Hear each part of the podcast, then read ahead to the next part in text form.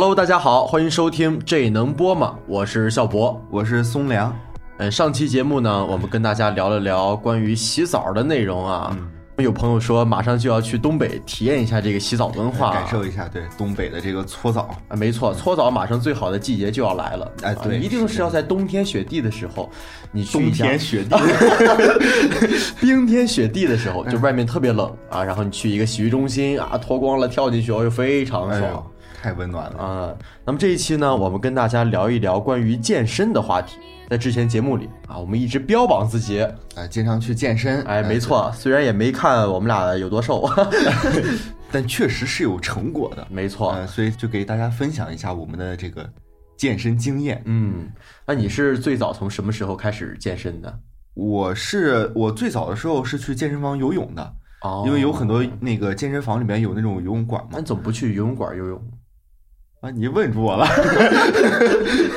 这么一说也是，是吧？对，对吧？你去健身房就是为了游泳。对，当时家门口有一家健身房，离家近嘛。健身房里边正好有游泳馆哦，对，这就比较方便嘛。就是你说去健身，肯定要去一个离家比较近的地方。是。然后那个时候应该是在初中毕业的时候，嗯，十十五六岁，嗯。然后那种健身房，就是游泳馆里边不都是二楼是那种健身房，然后一楼是那种游泳馆嘛？嗯嗯。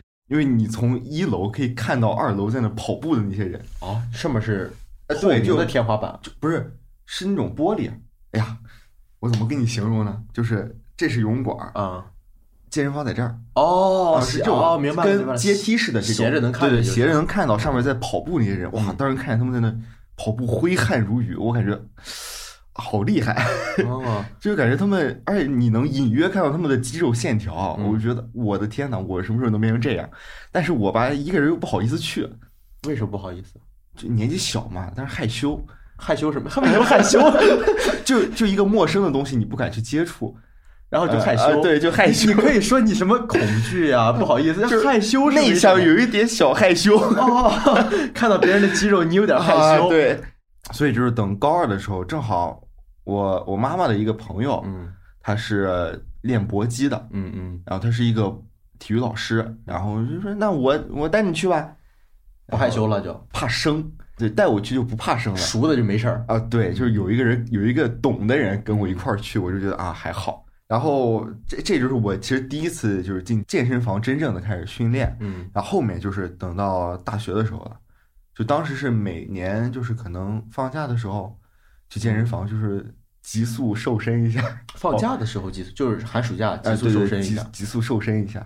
因为那寒暑假是吃的最好的时候，你不应该平常的时候急速瘦身，平时学习太繁重，哎呀，没有时间，哎呀哈，清华你是，对，为了考上理想的大学，哦，然后后面就是真真正上大学之后，嗯，天天在宿舍里边躺着，哎呀，嗯，太长肉了，哦，然后就说去办张卡吧，然后就去健身房去办卡健身了。嗯，虽然可能去的次数也不是很多，哎，很多人都这样，就办了健身卡之后，就是你在办健身卡，你最想健身的时候是什么时候？是你在办健身卡之前，哎，对，和你办健身卡交费签字的那一刻，这个字儿签完，嗯，好，你这个健身就健完了。就有的时候感觉办完卡你就瘦了，对，就是这过程就是办卡，对，嗯，那你是什么时候开始健身？我最早就是去健身房，是我艺考的时候。就虽然在这之前我也有就是有户外跑，或者说有在家里做俯卧撑或者仰卧起坐，但真正去到健身房就是很系统的去训练的时候，就是我艺考的时候，因为当时艺考要穿西服嘛，我当时很瘦，我当时一米七。我当时一米幺一一米八。啊，当时一米七八，就后来长了两公分。哦哦哦哦，当时一米七八啊。然后呢，其实跟幺八零差不离儿啊，不用找补。对。然后我当时很瘦，当时我一百一十八斤。哦，确实很瘦。对，当时就是最胖的时候一百一十八斤，就平常一一般就一百一十六、一百一十五的。然后当时穿西服就不太好看嘛。啊，瘦撑不起来，对，那衣服撑不起来，然后就去健身房训练，练肩啊，练胸之类的，并且就是艺考，它是冬天，我小时候体质有一点不太好，也是因为我瘦，所以可能体质有点不太好。然后那时候想，你艺考就每天很累，你要让自己有一个充沛的精神，然后也别得病，是吧？别感冒发烧什么的。然后所以就去健身房练一练。那后来上了大学之后，就有点搁置了，也大学繁忙呀。你刚开始上大学大一的时候很忙。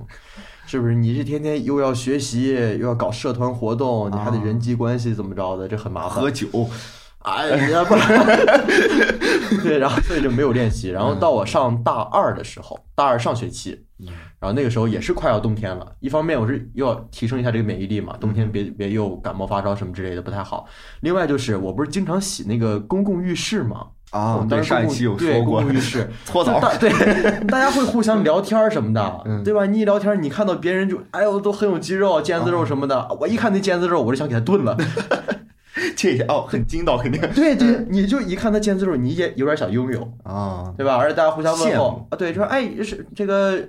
就是这线条不错啊，这看着我就哎这么瘦，哎挺瘦，就不行啊，得练啊，所以就那时候去健身房训练。啊，但我们学校那健身房吧，它很小，而且里边空气有点不太好，就老有一股那种胶皮味儿。我不知道现在改善没有，就是老老健身房那种对，有点胶皮味儿，而且汗味儿什么的，一进去呃想远，所以我当时就去外面一个健身房，还挺远，那健身房。去呃，每次去花在路上的时间，嗯，然后半小时吧，啊啊，但就算是这样也得练啊，四十分钟应该 四十分钟，那也得练，那可以每天能坚持四十分钟，哎，也没有，就是一个星期去个两三次吧，啊，也不错了，七天去两三次嘛，对吧？健身，对，有个间隔嘛，是吧？你上大学也很忙呀。啊，是那个时候，等后来上了大三，就是课不是特别多了，也在那个学校外面做一些兼职什么之类的，然后就是顺便又健身。但那个时候就健完身吃的非常多，我曾经有一次健完身在汉堡王，我自己吃了一百二十多块钱的东西。那你这健身跟？不健，就我这补啊，健身，我是为了增肌啊，你得补呀。所以我那个时候从一百吃汉堡王，我那汉堡王烤的嘛，健康。我这还记得我那天是吃了那个安格斯什么厚牛堡，哎呦，那芝士，对，还带芝士，它是三层牛肉饼，然后带一个培根，对，芝士什么的。然后我又吃了一个什么霸王鸡腿儿，然后又吃了一个小的黄堡，又喝了一大杯可乐。我听着可不像个健身餐啊！这，哎呦，我那天太累了，那天哎呀，训练量大那天。啊啊啊！然后我练的多等于吃的多。对 我大三那一段时间，从一百二十五，嗯，长到了一百四十斤，这是吃出来的吧？对，真的是纯吃出来的。嗯，跟健身好像没大多多大关系。不是你健了身，你才能吃的多，你不健身吃不下去。你一健完身就特别饿，然后那时候你吃，而且它吸收特别快，因为你身体有那个热量缺口嘛。你这健身是个开胃，哎，有这么一可能啊。然后后来毕业之后，然后健身到咱们现在嘛，啊，成功的到了一百五。啊，很可怕！就我以前是，哎呦，这使劲练了练，好歹吃了吃到一百四了。而且那时候想的是，一百四其实就有点夸张了，就是哎，可别到一百四。那现在想的就是，哎，我什么时候能到一百四？什么时候能瘦到一百四？很奇怪。知道我最想就是健身的时候是什么时候吗？嗯，是当我洗澡的时候，站在浴室这个镜子前审视你审视自己的时候，看到肚子上那一坨肉，我的天哪！哦，那你审视的只是那个一丝不挂的肉体。你得直击灵魂，我得再听听上一期节目。你你审视审视灵魂，你就不觉得了？哇！我就看的我的这个，那我现在也是。就我为什么每次审视的是灵魂，不审视肉体？就是肉体没法堪入目。我是什么？就是肚子上面都还好啊啊，就是手臂啊、胸什么的都没事儿，就主要就是这个肚子，好像男性的肚子很容易被堆积，就啤酒肚嘛。我腿也没事儿，就是肚子。是很可怕，因为肚子上的脂肪其实是最难被减掉的顽固脂肪。对，而它又是最容易堆积的一块脂肪，因为每天你做的时间长了，它会堆积。是你喝酒喝多了，它也会堆积。是，就是。所以前一段时间就网上特别流行那种什么局部减脂法啊，多长时间让你瘦肚子？不科学。对，但其实是没有局部减脂。反正以我这么长时间的减脂来看，它好像没有局部减脂。对。燃脂都是全身燃脂，是我从胖到了一百四开始就有在就做一些燃脂的东西，让这个体脂率不要增加嘛。然后我也做过一些局部减脂的东西啊，朋友们，用我亲身的经历告诉大家，局部减脂真的没有用。我用那些方法成功的让我从一百四到了一百五。但你有看到过网上有就是那种电视购物啊啊震动肚子啊对对对对肚子的那种，我买过。我想买过，就是我买的不是那种腰带式的，它特别流行不是腰带式的吗？对对。我买的是那那个贴在肚皮上那种，就是要什么呃，一方面能有震动，微电流，哎，对，另一方面有微电流，双效合一在肚子上用。然后吧，我第一次贴上的时候，我有一种奇奇怪怪的感觉，像分娩体验器。你还可以调那个电流的力量，档是吗？对，而且那个时候也刚好特别流行，就网上很多人说做这个分娩测试，体验体验你老婆啊生孩子什么痛啊，女生来大姨妈是什么感觉？我那时候贴上之后，我就感觉哎，好奇怪，就是这个东西吧，也可能有用，主要我也没太坚持使，因为我觉得很奇怪。然后我用了一个星期，我发现好像没有没有掉什么，嗯，然后后来我就没再用了。对，也许坚持用会有。效果吧，也许它就是个智商税，它可能就是个可能就是个智商税，你被骗了。对，但那种站在上面的那个震动机好像应该有点用。那个是全身燃脂了，对对，它全身都在抖吗？对，其实我觉得它的原理好像就是你的身体在抖动，你在抖的时候，你的什么脂肪之类它在互相撞击，好似是这个样子。给它撞掉。对，我听他们有卖的时候是这么说嘛，但是我也没太使过那个东西。如果大家有用过的，欢迎大家跟我们留言分享一下。如果真的好，考虑入手，体验一下，我们即刻购买。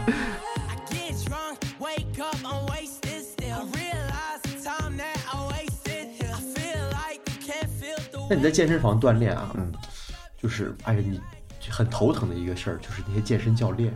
哦，是我一开始其实很排斥这些健身。是我一开始也是，因为我觉得。他们好吵，有点尴尬耶。嗯，对。他老在教你一些动作吧，啊，给你练完，给你示范完了之后，你发现好像不是那么回事儿。但我老感觉他们在搭讪我，你知道吗？哦。但 是他老摸你，你知道吗？对，就是上来就动手。啊，是啊。就我之前，嗯，就是在健身房里面的时候，我自己在那跑步嘛，戴着耳机，然后我就就很自然，就会来到你的跑步机旁边。对，余光就瞟着有个人在我旁边。谁呀？这是，嗯，你戴着耳机嘛，也听不太清楚在说什么。嗯，拍拍我，嗯，小伙子，自己来练的吗？嗯，我说是，怎么了？你我看你好长时间了，在这儿，然后看你一直在这跑步，怎么怎么样？哎，要不我带你练练？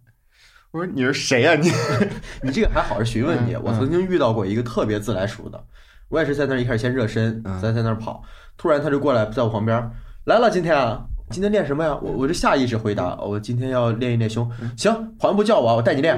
然后我也没想着叫他，我这跑完步之后，我刚下那个跑步机，他突然出现了。我想我也没叫你，你好快，硬上，硬上过来，热完身了，走，三千，推个胸。我说您是，我这是教练，没事儿，就带你体验体验。说我也没事儿，带你体验体验。我就很奇怪，就这个事儿。但是啊，你是你知道我是从什么时候开始不排斥了吗？嗯。是我在上一家健身房里边，嗯，然后有一天有有一个人给我打电话，嗯，啊是一个女生，我然后他问我喂你是谁谁谁吗？嗯，我说我是，他说我是那个什么什么健身房的，嗯，哦我们这边有一节体验课，你要不要来试一下？嗯，他说我带你练，我一想你带我练，我说好的呀，心动了，呃然后就加了个微信，加了微信一看，哎还不错，这姑娘长得还不错，你是去健身了？然后我就去了。当天因为我有事情，比较忙，嗯，然后我说那个，那你就帮我先测测体脂什么的吧，嗯，然后简单跟我介绍一下。第一次见脱光了测体脂，呃，也没有脱光，穿着衣服，对，测体脂就是那个机器嘛，站在上面。他不看一看你的就是真实的皮下体脂那个观感怎么样吗？啊，我没让他看，哦，啊，我还是比较矜持的，没有第一次见面就脱衣服，然后就。就测完了，哎，测完我就心动了，我我心动是对这个课还是对这个人心动？哎，这个课，哦哦，呃，其次是这个人，对，直接其次就可以。我就在想，哦，健身房里面可能会遇到一段姻缘，哦，哎呦，然后我就测完之后就走了，走之后我微信跟他说啊，呃，他说那下次有时间我带你上节课，嗯嗯，我说不用上课了，直接报课吧。你过于直接了，别人给你测了个体脂就相信了，就这么专业吗？就对对对，我说那个什么时候交钱，我直接来上课吧。嗯嗯，然后他说好的，你太迫不及待。了对我说那个嗯，我最近有点忙，嗯，要不我们先签个那个合同，然后先我先把你主动要跟人签合同，什么契约是？然后我就给他转了那个签字的那一刻，有没有感觉是在签民政局的那个 结婚证签字？没有电子的嘛，我也没有签名。他说就帮我拟了合同，我跟他约好时间上课。嗯，上课前一天，他跟我说：“嗯，我要离职了。”哎，那一刻就感觉老婆跟人跑了，然后就晴天霹雳，跟我，然后就是他说我给你推了另外一个教练，一个男教练，哎，这叫仙人跳吧？对我感觉我被骗了，你知道吗？最搞笑的是，就就这不就我毕竟交了钱，我肯定要上课嘛，嗯，上完课，终于把这段时间的课熬完了，嗯，熬完之后我就换了一家健身房，因为工作原因搬离了那个地方嘛，换一家健身房。结果，当我搬离走的第二个月，嗯，那个教练，那个女教练，她又回来了。那你要好好反思一下，为什么你刚走人就回，你刚签字买课人就走？这期节目录完，质问他怎么回事儿啊？在你身上花了那么多钱，你这消费。我那个朋友是真的跟健身教练在一起了。哦，对，他是也是去也是冲课嘛？对，冲课，就他去了那个健身房，一开始健身，然后那个教练过来跟他就聊嘛，聊完之后就报了课，就每天带着他训练什么的，可能就是真的就是每他每天都去训练，嗯，陪伴感也很足，而健身教练积极，对健身教练服务感还是蛮服务还是蛮好的。你想从一开始带着你热身，健身服，对，然后对健身，对啊，健身服，然后你在中间健身的过程中一直给你指导动作啊，问你，哎呀累了吧，咱们歇会儿，喝口水啊，擦擦汗，对吧？最后还给你放松，无微不至，最后给你放松。放松的时候难免还会有肢体接触，对对吧？你可能普通的那种肢体接触在咱们看来是比较正常的，但是如果说他对这个健身教练也心生爱慕的话，那你在两个人在互相放松的这个过程中，是不是？对不对？是健完身放松完，你晚上吃个饭，对不对？你可能时间长了之后就互生情愫。女教练放松非常温柔。哎呦，我没试过呀，我也没试过，因为男教练对我太残忍了。哎，你那个体验课没给你体验体验放松？没有，没上体验课，我就直接报课了。我跳过了这个步骤，亏。但是女教练带着健身啊，我觉得她不如男教练练得透。嗯，就练得爽。对，当你上了重量之后，他可能带不动你了。是，嗯，还是得男教练练得比较透彻一些。对，哎，那你有报过私教课吗？我是后来报过私教课。我之前的时候，在我们家附近的一个健身房，比如上大学寒暑假的时候去。嗯，我们家附近一个写字楼里边有一个健身房。那白天呢，尤其是上午没什么人，因为人家都在上班嘛。啊。然后那健身房开了门之后，就一个大哥，他既是合伙人又是教练。嗯。然后就上午在那儿训练，就每天我上午去的时候，只有我和他。他自己练吧，肯定有点对，有点无聊。然后我连续去了一个星期之后，他看我每天上午都去，然后就招呼我和我一块儿练。每天指导我啊，这个动作怎么做，这做到哪儿是到位，然后辅助我啊什么，我们俩就一块儿。又过了一个月之后，就有一天我上午没有去，他他就给我发微信，哎，今天上午怎么没来训练？我说今天上午有点事儿。明天来不来？我说明天我可能还回不了。后天来不来？我说你怎么连续问两天？我说我这可能得这两两三天才能回去啊。然后我过两天就去。他说啊，行吧。等你哦。对对。然后我等我又回去之后，我有点不好意思的，因为人家每天都带你练，你不去，人家还问你来不来训练。我就觉得我要不然报点私教私教课吧，报几节课。结果他我就跟他说，我说咱们这私教课怎么卖？我这报点课。他不用。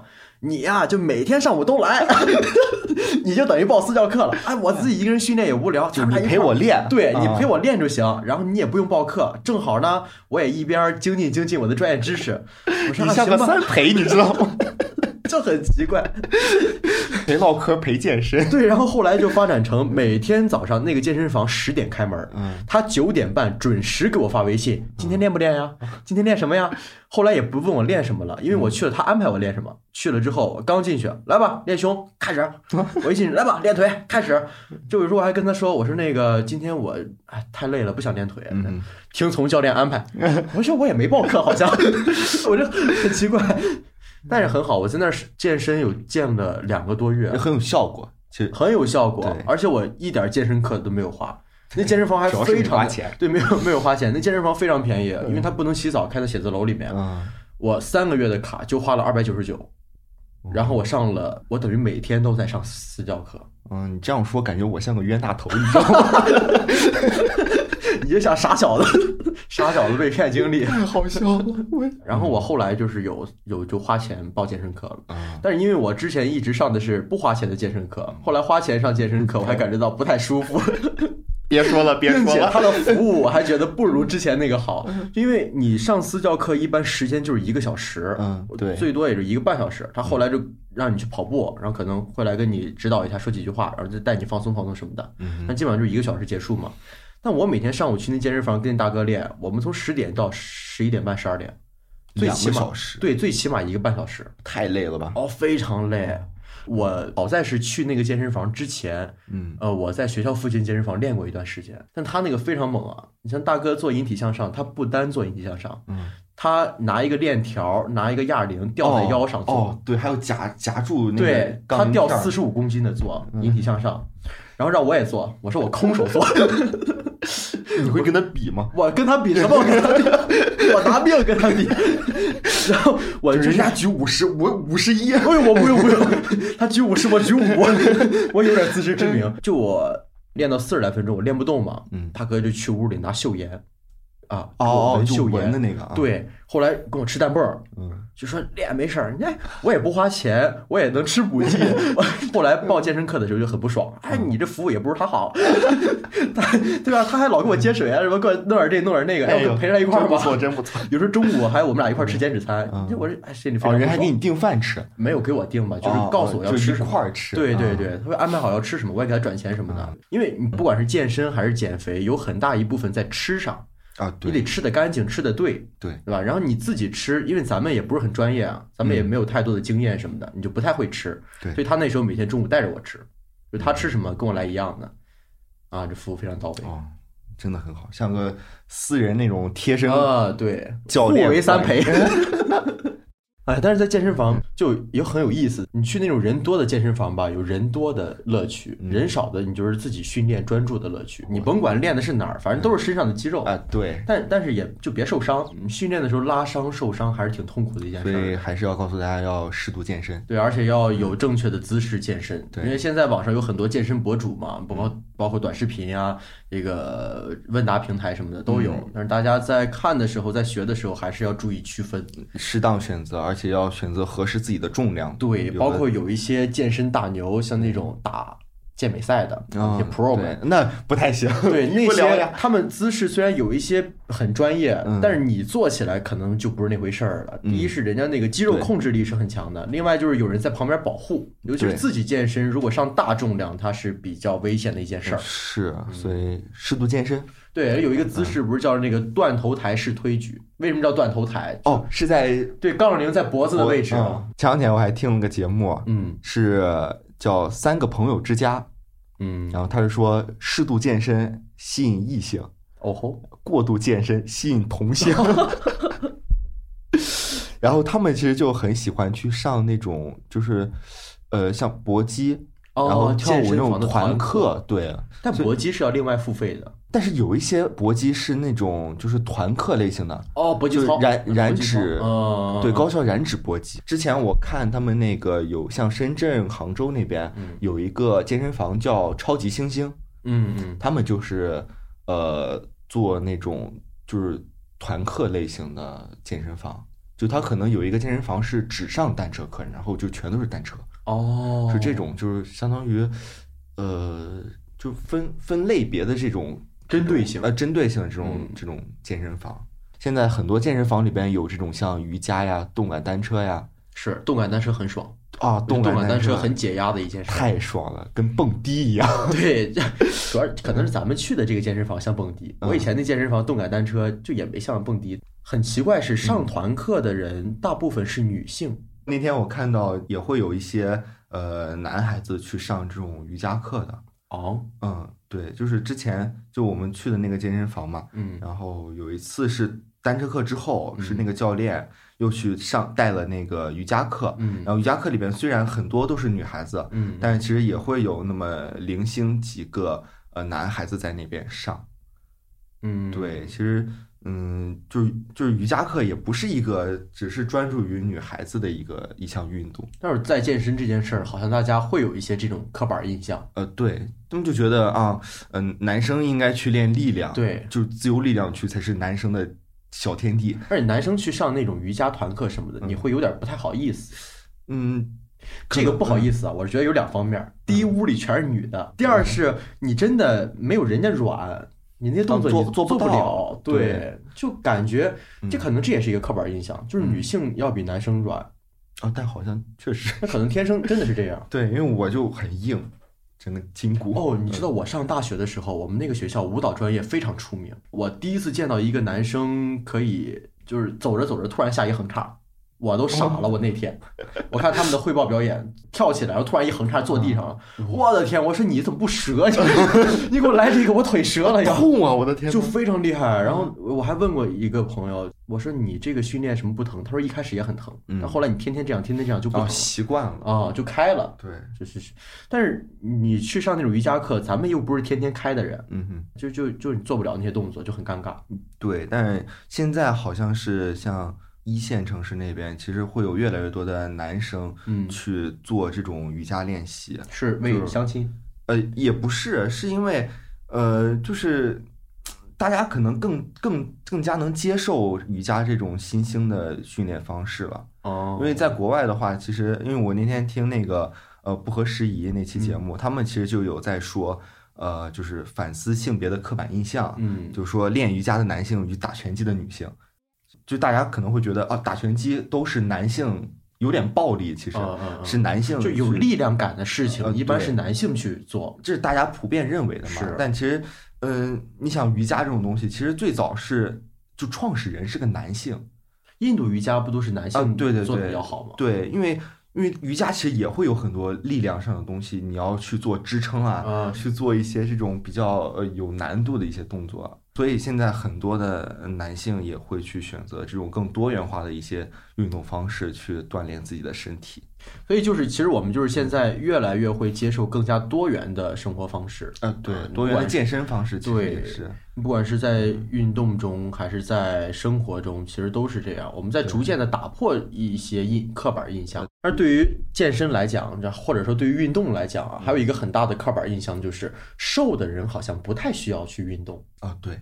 就是大家会这么觉得，就我大家会觉得我很瘦了，我为什么还要去健身房？对，就觉得我去健身，我去运动是为了让自己瘦一点，或者有一个更好看的线条。对，嗯。但是你瘦不代表你的心肺功能，你的对不代表你的身体就健康。对，其实健身也会锻炼你整体的这个。呃，就是内在的一些东西，而不仅仅是外貌上的一些改变。是的，所以瘦的人并不是说不需要去健身啊，只是说你不需要做很多减肥或者什么的啊，你需要增肌，运动运动它就很健康嘛，对吧？咱们从小听到一句话就是你多运动就会变得健康。对，有一个很奇怪的事儿，就是我们小的时候好像更喜欢在外面跑着玩儿啊，是对吧？你很喜欢跟小伙伴儿就玩什么。捉迷藏，嗯啊，什么追逐、追逐抓人游戏啊，猫和老鼠抓人，那什么三个字儿 玩过吧？那种三个字是什么？你没有玩过？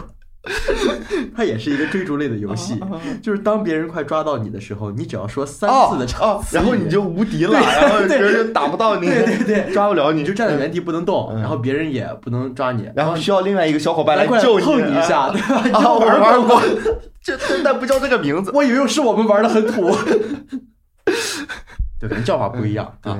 然后我们就很喜欢跟小伙伴在外面跑着玩嗯。然后你小时候上体育课，你会很盼望上体育课。嗯。上小学的时候，你很喜欢上体育课。对。那那你看到这些课被其他任课老师占走之后，啊，你很生气。嗯。然后在你上初中的时候，也还蛮喜欢。等你上了高中，好像是有点不太喜欢了。嗯，但你不是不喜欢体育课了，你是不太喜欢运动，运动不太喜欢跑着玩儿。对，就上高中的时候，可能很多人，尤其是一些女生，可能因为怕晒，在上体育课，她会找一些阴凉地在那坐着，对，聊天儿、休息。对，还有一些人就直接在班里学习，嗯可能只有男孩子会打篮球或者踢球什么的。对，但是你想，你小时候在玩游戏的时候，不分男生女生。嗯，都在男女一块儿玩。对，而且你上小学上体育课的时候，也不是说女生就在阴凉地儿里坐着。嗯，虽然它原因是多样的，有一些人可能就是怕晒啊什么的。嗯哼。呃，但是有一个共通的事儿，就是大家好像更不愿意去动了，觉得这件事情很累。后来上了大学之后，你好像觉得体育课是一个负担。虽然大学每年也有体测，嗯嗯啊，但是那个体测好像大家都可以过关。对，基本上。对，而然后所以上了大学之后，大家觉得体育课是一件蛮负担的事情。是，如果说有老师把体育课给占掉了。大学当然没有老师会占掉，体育老师突然今天有事儿来不了，你会觉得哦，我收获了一个放松的时间。而体育课会以各种理由去想办法请假啊，写假条。对吧？然后今天我要去参加一个什么社团社团活动啊，我要什么考试要复习什么之类的，然后我要外出什么的，就各种理由不去上体育课。对，而可能是因为我们大学是这样，你体育课是要选课的哦，是我们也是要选什么乒乓球、羽毛球、篮球。有时候我选到不喜欢的课，我真的不想真的很排斥想上。嗯，而学校的抢课系统特别烂。土豆服务器，我以为只是我们学校，我们学校也是，就是你永远在抢课服务器上抢不到你想上的课。对，而且我永远登录不上那个东西。比如说今天上午九点开始抢课，我一定要等到下午我才能上那个服务器，就很奇怪这个事儿。那你设计它，我觉得这这这这，你和初衷相违背吧？但我如果能抢到苏炳添的课，我一定会去上的。哦，你可能一开始这么想，你后来你看他两次你就烦了，然后你就后来他天天让我跑步，太累了。所以上了大学之后，大家可能就真的就更不愿意去动了。所以运动这个事情，好像就是随着我们年龄越来越大，对它的兴趣性或者需要度在降低。对，就是现在你看咱们去健身房，那不去健身房的这个时间，可能你可以看完一部电影。嗯哼，啊，可能你可以跟小伙伴出去喝个酒，吃个饭，就我可以有更多的事情去代替运动这件事情。好像你不会把运动当做你空闲时间的第一顺位。嗯哼，我空下来了，我不是说我要去健个身怎么着的，而是先做别的事情。但是它又会随年龄的增长，我觉得又会让你对运动逐渐的。找回运动，因为运动会给你带来健康嘛，啊，对吧？你在二十岁到三十岁的这个过程中，你不会觉得你的身体有多么的不健康，对。那等你到了三十岁以上，你可能就会日渐的发现身体有点不健康，你稍微动一动就会出虚汗，嗯，你每天早上醒来之后觉得身上没有力量，对，对吧？而你的女朋友说你差了，对吧？你那个时候你就发现好像我要，你有点经验啊。对 对吧？你那个时候就发现我好像真的需要运动运动。是，但是那个时候其实有点像亡羊补牢了，是，就有点晚了，就身体亏的不是那么好补的。而且我们近几年经常，也不是近几年，这两年经常会看到一些消息，程序员突然猝死。哦，对对啊，什么这个这个天天在床上躺着，然后他心脑血管怎么着，嗯，有什么变变薄了，然后体内有什么堆积。然后有什么血脂浓度稠，血脂浓度高，嗯哼，而什么血液粘稠什么的，啊，然后所以很多人会走向了健身房，而因为今年疫情，我觉得是让大家走进健身房的一个原因。但疫情很多健身房都关了。是，啊疫情是让很多人开始运动的一个原因。当疫情来临的时候，你好像发现健康这个事情是很重要啊。对，连我妈在疫情的时候在家里都，我就奇奇怪怪的做一些抖音上学来的动作，一会儿这么着扭肚子。啊，一会儿那么着抬腿，我妈说要瘦身要瘦，我说你天天学这玩意儿有用。那有一天一个动作很奇怪，我妈应该不听这节目，回头让阿姨听一听。她那个动作我不知道是练什么，我至今没想明白练什么。她左边胳膊在往前抡，右边胳膊在往后抡。哦，我不知道，我真的不知道在练什么，可能就在练胳膊的活动性吧，协调性。哎，真的可能是，我妈还练不了了，就跟左手画圆，右手画圈哦，真的是。左手画圆右手画三角往前抡，右胳膊往后抡，我妈还抡不明白，让我教一教她这个动作。我说这有什么抡不明白的呀？我也没抡明白，好难。就所然后，但是这也是让大家真的去运动了起来。是，你会发现运动这个事情在生活中，呃，是是被需要的。嗯，而且当你看到你自己的体重啊，或者自己的身态，嗯，呃，有变化的时候，你会觉得很开心。是，对，你是有一种收获的。对，而且这在一定程度上会缓解我们的容貌焦虑。啊，是真的。今年容貌焦虑这个词儿被大家很很经常的提起。对。就是有时候胖的时候，我胖的时候，我是真的不想跟人说话。哦，真的吗？啊，就是我觉得，嗯，我怎么这么胖？哎，在我有一段胖的时间也这样。我有，我真的经历过一段胖的时间，就有一种有一种小小的自卑感，不知道为什么。我那段时间是上初二的时候，那是我活这么大最胖的时候。当那时候一米七，然后我那时候一百三十斤，哎，不到一米七。初中我，还没开始特别长高，然后特别胖，然后那脸啊身上都很胖。那胸都有点下垂，哎，你不要笑，你胖的时候不这样吗？是，对吧？这这就很奇怪这个啊，对对对。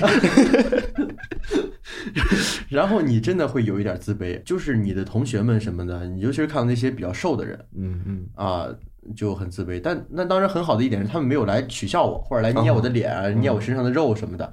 但是当你看到跟他们不一样，尤其是你在上体育课的时候，别人跑起来很轻松，你跑起来出的汗非常多。那时候我们也要体育中考嘛。跑那个一千米，我当时跑一千米，我都跑不下来啊，会很累。对我们是二百米一圈的操场，我跑两圈，我真的就跑不动了，我就感觉我要趴在地上了。然后那个时候我就决心要减肥，嗯，就我那个自卑不是因为别人取笑，哎，可能我们学校不错啊，没有人取笑。我那时候真的觉得就是考试啊，你考不过不行啊，然后你这个每天你也就是跟别人不一样，完了那时候下决心要减肥，然后我一个月瘦了。二十五斤，啊，一个月，那是我对，就是我从以前到现在，就是那时候真的很有毅力。我要现在有当年减肥那毅力，我现在一百三了，我就当年非常厉害。我当年减肥，当年减那时候减肥吧，有一点健康，可能有点不健康。你是节食吗？不节食，就是正常吃。对我那个时候就是，但是我吃的会变少了。我早晨起来就吃全麦面包和鸡蛋。然后喝一杯牛奶，嗯，就只吃这个。你看那个时候吃早饭，你会吃的比较杂，豆腐脑呀、胡辣汤呀、肉夹馍呀、煎饼果子，什么都吃，对吧？但我那段时间就早上吃鸡蛋和全麦面包，嗯然后中午，还可以给大家介绍一个吃饭的小诀窍啊。虽然我不知道健康不健康，但我就是那么瘦的。就是你吃饭的时候先喝汤，边喝汤边吃菜，等你这一碗汤喝完了。啊，然后呢，你会有一个七成饱的，就喝了个水饱。对，你会半饱了。嗯，这个时候你再去摄入主食碳水，你会发现你以前可能需要吃一个馒头，那你现在吃半个馒头或者吃四分之一个馒头你就饱了。然后你晚上的时候呢，也是这样吃，先喝汤，然后吃菜，但是晚上一口肉都不要吃。我那时候晚上一口肉都不要吃，我现在就因为晚上我受不了这个，咱每次健完身啊吃烤。我那个时候就晚上一口肉都不吃，而且我减肥那一个月的时间，我一口肥肉都没有吃过。因为我以前曾经看过一个理论啊，我不知道是不是真的，但我那时候很相信，就是你吃多少肥肉，它就在你身上长多少肥肉。说肥肉不会被代谢，嗯，你吃了，呃，多大，在你身上它就会长出来多大。啊，所以我那时候一口肥肉都不吃，然后甚至于我晚上一连瘦肉都不吃，我只有中午的时候才会吃一些瘦肉。非常有毅力啊！然后每天就是也运动啊。嗯我那跑我不是跑不动嘛，我就快走，就导致我现在走路也可以走得非常快。那时候打下了底子。嗯。就我从家走着去上学，平常我需要走十五分钟的路。嗯哼。我那段时间六分钟、七分钟的走道，后来五分钟的走道，非常快，就暴走。对，健步走。对，早上和晚上都这样。然后健步走，我在说啥？然后那一个月就就就瘦了。哎呦，我现在希望有当年的毅力。所以减肥这个事儿真的很简单，就是你管住嘴，迈开腿啊。我们现在迈开腿了，管不住嘴呀。所以其实健身也会让一个人变得自律一些，是因为你要去为了达到一个目标而去呃管住自己，比如说让自己早睡觉。因为睡眠其实对于健身很重要，嗯，对于瘦身来说，要不就管住嘴。对，所以我们现在瘦不下来，一大原因就是因为睡得太晚啊，工作忙忙啊，哎，哪能早睡了呢？哎呀，所以现在的很多人他没有时间健身，也是因为这个。他工作太繁忙了，你累了一天了，你真的不想去健身房去跑跑步什么的，你就想躺床上拉倒了。所以那天那个北海怪兽那个播客，嗯，他的有一期就说健身房是都市人的第三空间，然后他们就是说，就是我刚才提到那个超级猩猩嘛，嗯，他们其实超级猩猩就是一个提供给呃运动想要运动但是又缺少时间的忙碌的都市人哦，所以他可以随时预约。它是那种没有推销，然后按次，然后微信预约的那种形式，然后大家集体一块儿去上课，所以它会有一个很高的自由度。嗯，就你可以选择空闲的时间，然后合适的时间去。哦，就你觉得你今天这段时间有空啊？对，你就去约这个时间，我约这个课可以上，课可以上，那还蛮好的。对，而且它都是那种大家一起上的那种团课。对，因为健身它还是就是你要先练完力量，然后就去练有氧，嗯对吧？你可能这一套下来需要一个半小时。那他那个就是，哎，你说他他如果只想要高效燃脂的话，嗯，他就可以专门去上那种像什么动感单车课啊、搏击课，然后类似于这种。我们这儿什么时候开一下？什么时候可以开到我们这边来？所以健身会给你带来一些好的变化。嗯，我那个时候不是有点自卑什么的，但是当我瘦下来之后，上了高中，我觉得哎很自信、很开朗，就很开心，愿意与人去打交道，愿意与女孩子去打交道。哎，着，那这下太低俗了。除此之外，有很多变化啊，就比如说你让你最直观就是愉悦了自己的身心嘛，嗯嗯啊，你让自己有一些这个就叫延迟满足，你身体上那种看到这种肉的自卑感就没有了。哎呦，我好想去健身，突然 摸一摸摸了摸自己的肚子，好想去健身，今晚不吃了，今晚。对，有时候因为有时候我们喝一喝一杯可乐，我们觉得哇，好开心，哦，好开心，好爽。他们就是因为人体在分泌那个多巴胺嘛，嗯，对，所以但是这种这种快乐是短暂的，就是当你喝完那一下，它就过去了，就没有啊，那一刻满足了开开心之后，你会接下来一直开心吗？你想想你身上的肉，对不对？哦，我接下来闲着是 是不是闲着时刻了？接下来就整个人很难受，但是运动得到的快乐是不一样的。嗯，就有时候你像你推完一组大重量的卧推，嗯，哦，当时很痛苦，推完之后你不觉得哇天哪，就感哎是感觉把自己丢出去的一个感觉，对，很就是整个人放松掉了，然后很开心，然后你健身完之后你也会特别的兴奋，就有一种不自觉的一种，然后第二天看到自己又大了，哎，就更开心，更开心了。所以它是是一个长时间的持续的一个快乐，嗯，它能够带给你。就是那种因为激素问题所导致的抑郁症，他们也会有通过健身去解决的这种办法哦，就通过健身让你得到更多的快乐。健身会分泌一个叫做内啡肽的东西，对，嗯，那内啡肽就会让你痛苦之后有一个很快乐的感觉。对，它是延迟的快乐，就是那种长期的持续给你释放出那种。所以健身的好处还是蛮多的。它还有一个的快乐啊，对，还有一个很直观，就是让你充满力量。嗯你就想。你是不是有很长时间没有感受过精力充沛的感觉了？啊，就感受到浑身充满力量。因为每天工作完回家就觉得很疲惫，尤其是你早上醒来，你觉得我这一晚上睡完觉之后，昏昏沉沉的，头昏昏沉沉，也可能是肾不太好，要把透支的不是，要把透支的补起来了。就是你醒了之后，你可能头脑清醒，但你浑身无力。啊，我强调的是这个，你头脑清醒，但是浑身无力。现在听咱们节目的朋友，你可以试一下，你你现在突然对着空气，你猛然挥一拳，你会感觉到心跳有点加快，而且你会感觉到有点累。啊，那太虚了吧？对，就是 挥一拳就累了。你非常充满力量的挥一拳，挥一拳如果不累，你连续挥三拳、四拳，你就会感觉到很累。那真的就是你缺乏运动。嗯啊，所以如果你想让就是身体就每天醒来之后精力感觉更充沛一些，你真的可以去尝试一下运动，它会给你增加一些东西，并且你像我之前艺考的时候，就是觉得多运动免疫力会增强嘛，抵抗力会增强，这个是真的，对吧？所以马上冬天又要来了，冬天已经来了，已经来了啊！你在冬天的时候多训练一下，多多运动运动，你这个冬天可能就会真的少生病，然后精神头更好。而夏天你就会有一副哎。非常好看的皮囊，哎，你看松良最想买的就是吊带儿啊，吊带，就是那叫背心儿，背心吊带儿，背心儿。为什么穿背心儿呢？就能展现一下自己的二头肌、三头肌、胸肌。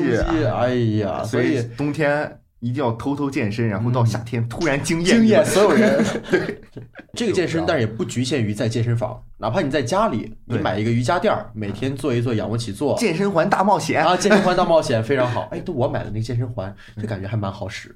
太累了那个。虽然我后来 boss，对你感觉很有乐趣。嗯，是他在游戏中帮你健身，但我那个我没感觉他他对力量有多少帮有多少帮助，但是他真的会很燃脂啊。对我每次做完那个，其实能做燃脂效果已经很好了。是对，是是是，因为他那个健身环你就没法。是是加重的上上哑铃什么的，对，嗯，所以大家如果你去健身房真的没有条件的话，在家里哪怕你每天晚上回来运动个二十分钟、半个小时，也是会有效果的，总比你不动好一些。哎，但是健身这个事儿，真的你想你想休息一天，可能是针对于咱们来讲啊，人家真的会有休息日，但咱们你在家里躺一天，你第二天真的又不想去了，也没有吧？我还好啊。哎，那在你健身的时候啊，你跑步，比如说你跑了二十多分钟，你会不会这个时候跟自己说，我先休息一下吧？然后你就把那个速度调低了，然后就不想再调上去了？不会，我是会一直就是到我不想跑了，我就再调低，然后再走个五分钟。那你有没有就是说脑子里冒出来这个想法，说，哎呦，我不想跑了，然后下一秒立刻就会按下那个暂停键？就是我如果时间到了，我会这么做。如果时间没到，脑子里有这个想法也不会按。呃，对，因为当你就是跑步的前十到二十分钟其实是最痛，然后但是如果当你过了这十到二十分钟之后，你就会持续的想，你就会跑进一个癫狂的状态。我现在就是这样，就前二十分钟就很真的很痛苦，很痛苦，很想结束。嗯，但你撑过去这二十分钟，你好像就不想停，很快乐。对，好像这个内啡肽管用了，对，就是流汗的快乐。所以大家在跑的时候要坚持，就戴上耳机，呃，戴上耳机可以听一听一期播客，对，听听那个叫这能播吗？那播客，哎，那节目挺好。哎，你听着听着，你这个跑步的时间就过去了，哎，真不错呀。把这句话放在片头，对，放在开头。对你像你朋友问你，哎，你戴耳机听什么呢？哎，就我今天有一播客叫那这能播吗？啊，这这两个人聊着聊着我就跑完了，对对对，就很有意思啊。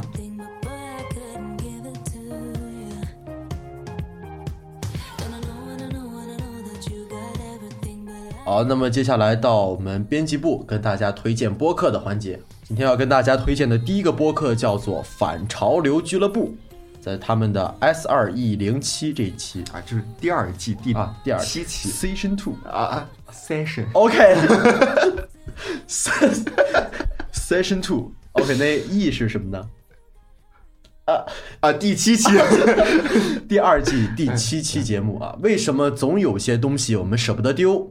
那么这一期讲了，如果说有一天地球要毁灭，你必须要移民到火星啊，那你必带的五样东西是什么？然后原因是什么？啊，讲一讲它的原因，以及你逐步减少物品的原因。我们现在生活中大家都拥有很多物品，但是你很少会去想这些物品对于我们来说真正的意义是什么？对，就是我们有的时候会去买一些毫无意义的东西。是，但你在买的时候，你觉得它超有用，有可能是被人蛊惑了。对，但买了之后你觉得没用。就是我们家里有很多这样的东西。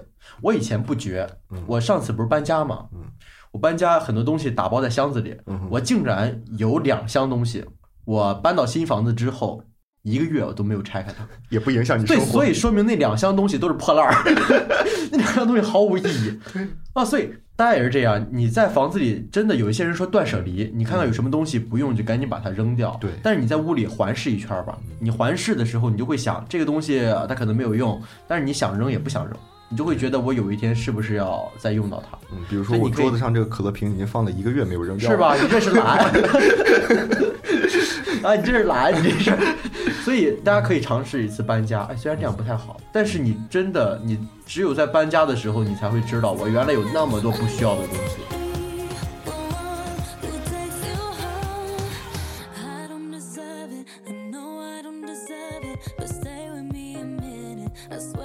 然后第二个推荐的节目是《卖鱼桥分桥》，嗯，这个最近也有一直上过那个小宇宙的热门榜，嗯，就很火。他那个推荐的那期节目是一次平平无奇的小升舱，然后推荐理由呢是觉得两位主播老师很会讲故事，然后讲故事的时候是彼此带着欣赏的耳朵去聆听对方讲的同一个故事，哦，然后就画面感特别的强烈，所以他们一定是就是觉得是对那种。生活非常有观察的人才会能做到这一点。其实这一期节目也是讲的是升舱嘛。嗯，我坐飞机的时候好像从来没有被升舱过。哦，你自己自费升舱？不是，除自费之外，就是比如说他们有的，我之前有听过说，就是当你很晚去办理登机手续的时候，他们会说，呃，因为经济舱已经满了，所以把你调到了头等舱。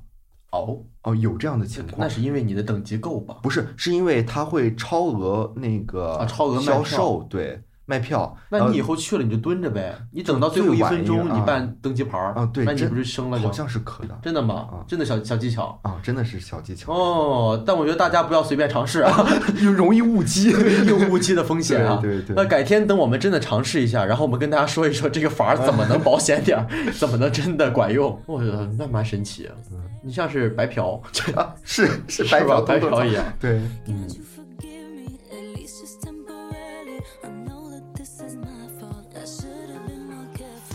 还有一个节目是我最近在听的，我很推荐，就我觉得啊很有意思，是，呃，我刚才也提到过三个朋友之家，然后他的第二期节目是少喝点酒吧，你人不行。